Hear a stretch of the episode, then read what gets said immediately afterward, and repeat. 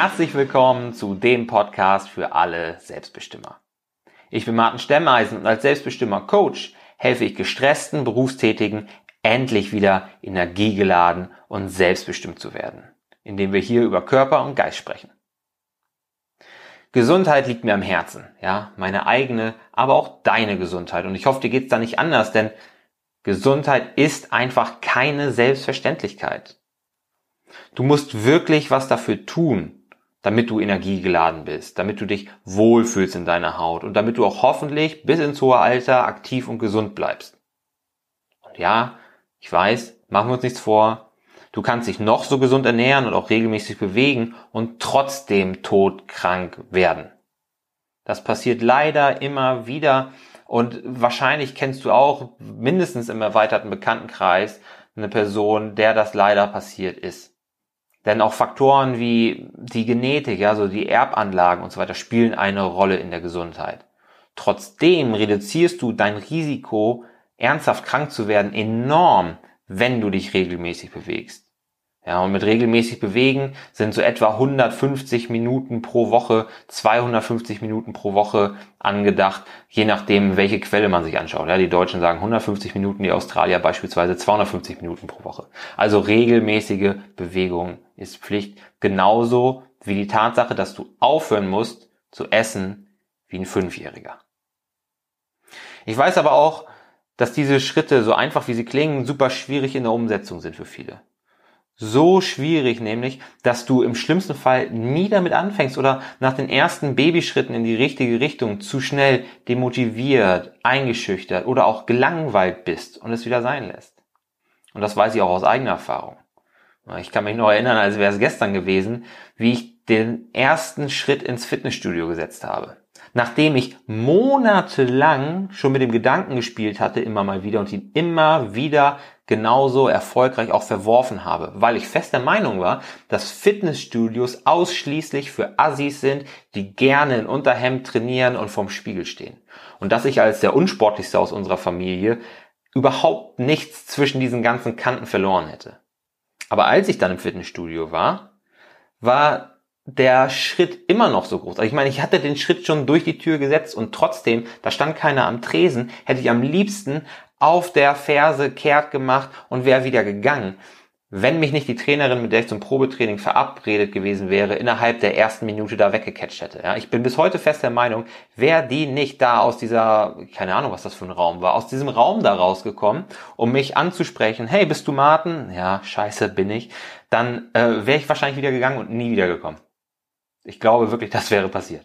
Aber woran liegt das, dass es uns so schwer fällt, mit Sport anzufangen? Ja? Es gibt sicherlich tausend mögliche und auch gute Gründe, die dafür in Frage kommen, warum du nicht mit Sport anfängst. Und so verschieden wie diese Gründe sind, so individuell müssen natürlich auch die Lösungen sein. Keine Frage. Aber die lassen sich natürlich jetzt über den Podcast nicht individuell auf dich zuschneiden. Dafür braucht es natürlich ein individuelles und auch ein persönliches Gespräch, wie zum Beispiel in unserem Selbstbestimmer-Coaching. Falls dich sowas interessiert, mehr Infos zum Selbstbestimmer-Coaching findest du auch in den Show Notes. Aber es gibt natürlich auch Gründe, die immer wieder kommen, die ich regelmäßig von anderen höre, die ich auch von mir selber kenne und über die ich mir schon oft und viele Gedanken gemacht habe. Und da habe ich mal drei häufige rausgesucht. Der erste Grund. Du hast keine Ahnung, was dir Spaß macht. Ich bin absolut überzeugt davon, dass du den kürzesten Weg zu deinem Ziel nehmen solltest, statt irgendwie so lange rumzueiern, unnötige Umwege zu machen und so weiter. Weil machen wir uns nichts vor, wir haben doch alle keine Zeit. Ne? Und vor allem auch keine Zeit, dann einfach sinnlos vor uns hinzupimmeln. Aber es kann sein, dass dir der kürzeste Weg keinen Spaß macht und dass du allein in Anbetracht dessen, dass dir dieser Weg jetzt bevorsteht, nie losgehst oder nach kürzester Zeit die Flinte ins Korn wirfst. Wenn du also leicht definierte Arme haben möchtest oder einen flachen Bauch willst, dann ist das Fitnessstudio sicherlich der kürzeste Weg dahin, denn hier gibt es einfach die besten Werkzeuge in Form von Geräten, von Hanteln und so weiter, um dieses Ziel zu erreichen. Fitnessstudios sind ja genau für diesen Zweck, für dieses Ziel gemacht. Aber es kann natürlich sein, dass du lieber lachend in die Kreissäge rennen würdest, als sich in einer Halle mit anderen schwitzenden Menschen einzuschließen und Dinge zu tun, die dich anöden. Dann ist der kürzeste Weg wahrscheinlich nicht der richtige für dich. Wichtig ist aber, dass du diesen kürzesten Weg zumindest mal antestest, weil du es ja sonst nie mit Gewissheit sagen kannst. Einfach nur zu sagen, so ich es gemacht habe, oh, Fitnessstudio ist für Assis, das ist mir zu stumpf, das ist mir zu stupide, aber es noch nie probiert zu haben, das kann natürlich zum Problem werden, weil hätte ich es nie probiert, hätte ich wahrscheinlich nie ernsthaft mit Sport angefangen und hätte auch nie diese unwahrscheinliche Leidenschaft Krafttraining für mich entdeckt. Wie denn auch, wenn ich es nie probiert habe? Wenn du es probiert hast, kann es aber natürlich sein, dass es wirklich nichts für dich ist, dass es dir wirklich keinen Spaß macht. Und dann gilt, gilt es natürlich, eine Alternative zu finden, die, die Spaß macht. Auch wenn diese Alternative vielleicht nicht der kürzeste Weg ist, nicht die effizienteste Maßnahme ist, um dein Ziel zu erreichen. Das heißt, du machst langsamere Fortschritte und vielleicht hast du sogar ein schlechteres Endergebnis nachher, weil du einfach, weil wenn wir bei den Armen bleiben oder so, ähm, die Arme nicht so trainierst wie mit Hanteln oder Geräten. Das ist ja auch okay, solange es dir Spaß macht. Denn auch beim Klettern oder beim Schwimmen ist zum Beispiel der ganze Körper gefragt. Wie wär's also damit? Oder Joggen, Zumba, Bodypump, Boxen, ja, Tennis, Fußball. Die, die Auswahl ist ja unendlich groß egal was es letztendlich ist, Hauptsache ist, es macht dir Spaß und du kannst dir vorstellen, das jahrelang zu machen. Denn auch wenn vom Joggen der Hintern nie so knackig wird wie vom Training mit Gewichten oder vom Krafttraining im Allgemeinen, deine Gesundheit profitiert in beiden Fällen. Und wenn du dich dann auch noch wohlfühlst in deiner Haut, dann ist es auch egal, dass der Weg ein bisschen länger war. Zweitens, du hast einfach keine Zeit. Im besten Fall kannst du dir jetzt vorstellen, mal ein paar Dinge auszuprobieren und hast auch schon so grob im Kopf, was zu dir passen könnte und worauf du Lust hast. Bloß, du schiebst das so oder so schon ewig vor dir her. Denn mit stressigem Job und vielleicht sogar mit Familie hast du unzählige Verpflichtungen, die du jonglieren musst.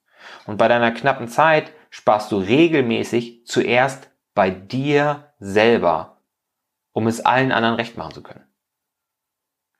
Wenn du den Podcast schon länger hörst, dann weißt du ja, was wir davon halten. Wenn du in der Lage sein willst, dich bestmöglich um die Menschen und die Dinge zu kümmern, die dir wichtig sind, dann musst du dich zuerst um dich selbst kümmern. Und dafür gibt's einen einfachen Trick.